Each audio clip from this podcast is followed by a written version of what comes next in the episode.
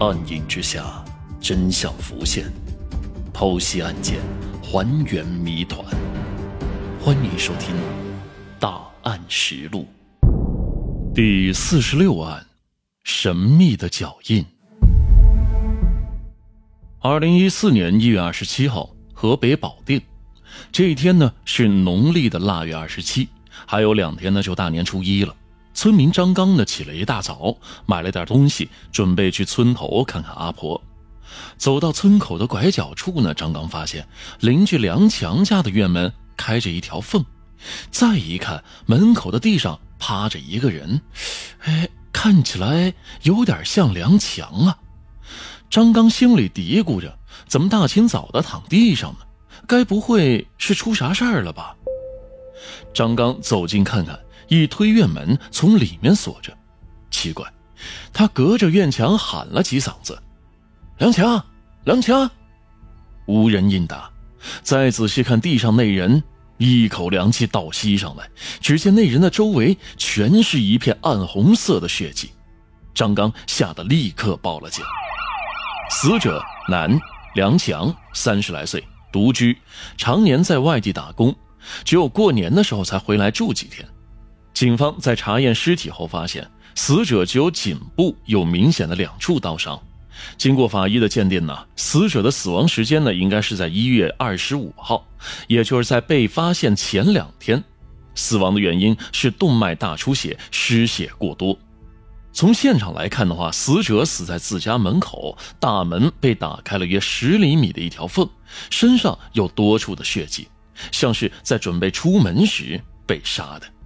不过，让民警感到困惑的是，如果门口就是第一案发现场的话，那么死者的受伤位置就太不合理了。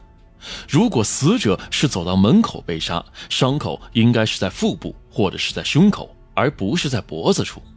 再说了，门口也没有任何搏斗或者是挣扎的痕迹。可如果大门口不是第一案发现场，那死者为何会倒在这里呢？带着这一疑问。警方对现场进行了一番仔细的勘查，大门外的院门门锁一直是完好的，而院墙上却有一处明显攀爬的痕迹，看来凶手有可能是翻墙进来的。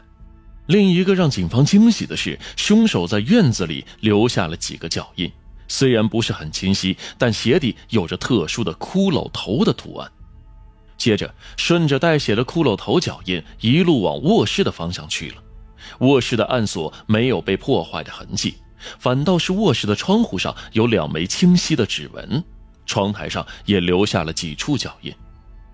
单从这些线索来看呢，凶手应该是翻过院墙后从卧室的窗户跳进卧室的。可是很快这结论就被警方推翻了。原来警方发现啊，卧室窗台上留下的脚印鞋底儿是布纹质地的。这和院墙上留下的骷髅头的脚印是完全不同的，可为何是两组不同的脚印呢？难道说凶手有极强的反侦查能力，在爬窗进入卧室之前脱掉了脚上的骷髅头鞋子，或者是穿上了鞋套呢？可是要真是这样，如此缜密的人又怎么会粗心的留下指纹和骷髅头的脚印呢？看来还有另外一种可能。那就是凶手是两个人。在死者的卧室，警方发现屋子里乱糟糟的，明显是被人翻过，特别是抽屉和柜子都是大开着。手机和钱包虽然都扔在床上，但钱包里只剩下银行卡，一分钱都没有了，极有可能是被人拿走了现金。炕上血迹斑斑，场面是极其的血腥呐。一串血脚印从卧室一路蔓延到了尸体边。被子上呢有一条整齐的切口，明显是用刀划出来的，而切口的位置似乎恰好是脖颈的位置。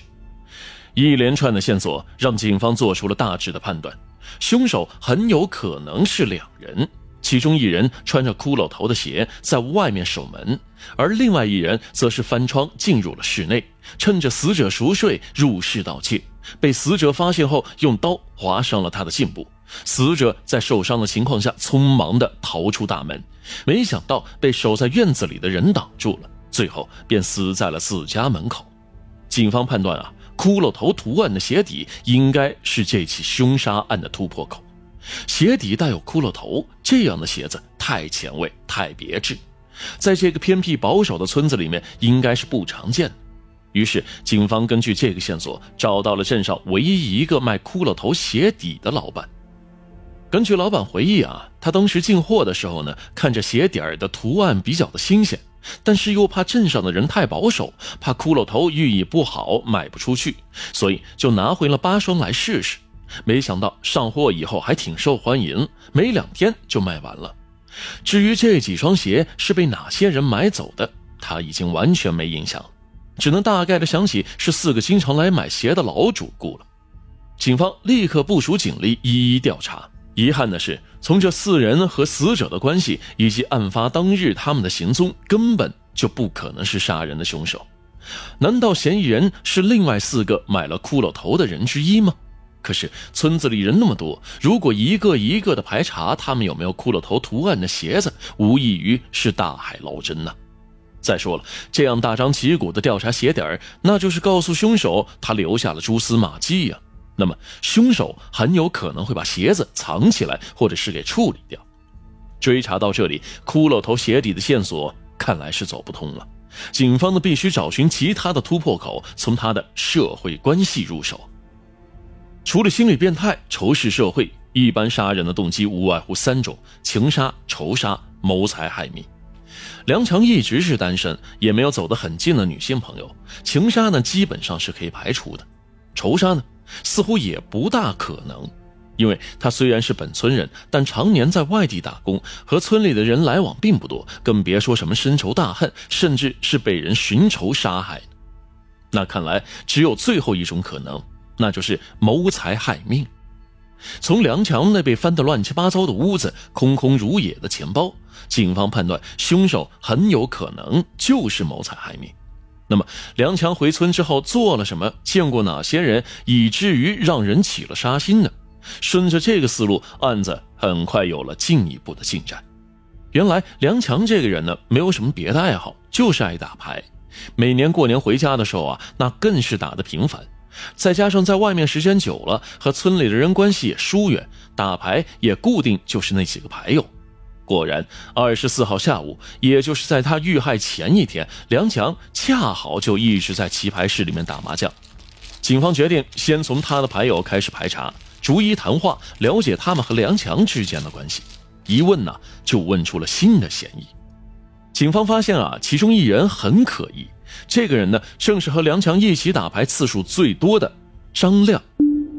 张亮对于当天梁强的行为是这么说的：“哎，好像还真有哎。那天下午我们本来一起打牌呢，可是晚上九点多的时候，他接了一个电话，不知道谁打来的，两人在电话里面吵了起来。后来呢，他就骂骂咧咧的走了。这当时啊，桌上另外两个人也听到了。哎，不信你可以问他们。”办案的民警并没有表示不信，但说完这话的时候呢，张亮还竖起手指来发誓，表示自己绝对没有撒谎。警察找来了那天和梁强一起打牌的另外两个人，他们都表示那晚梁强的确是接过一个电话。难道果真如此吗？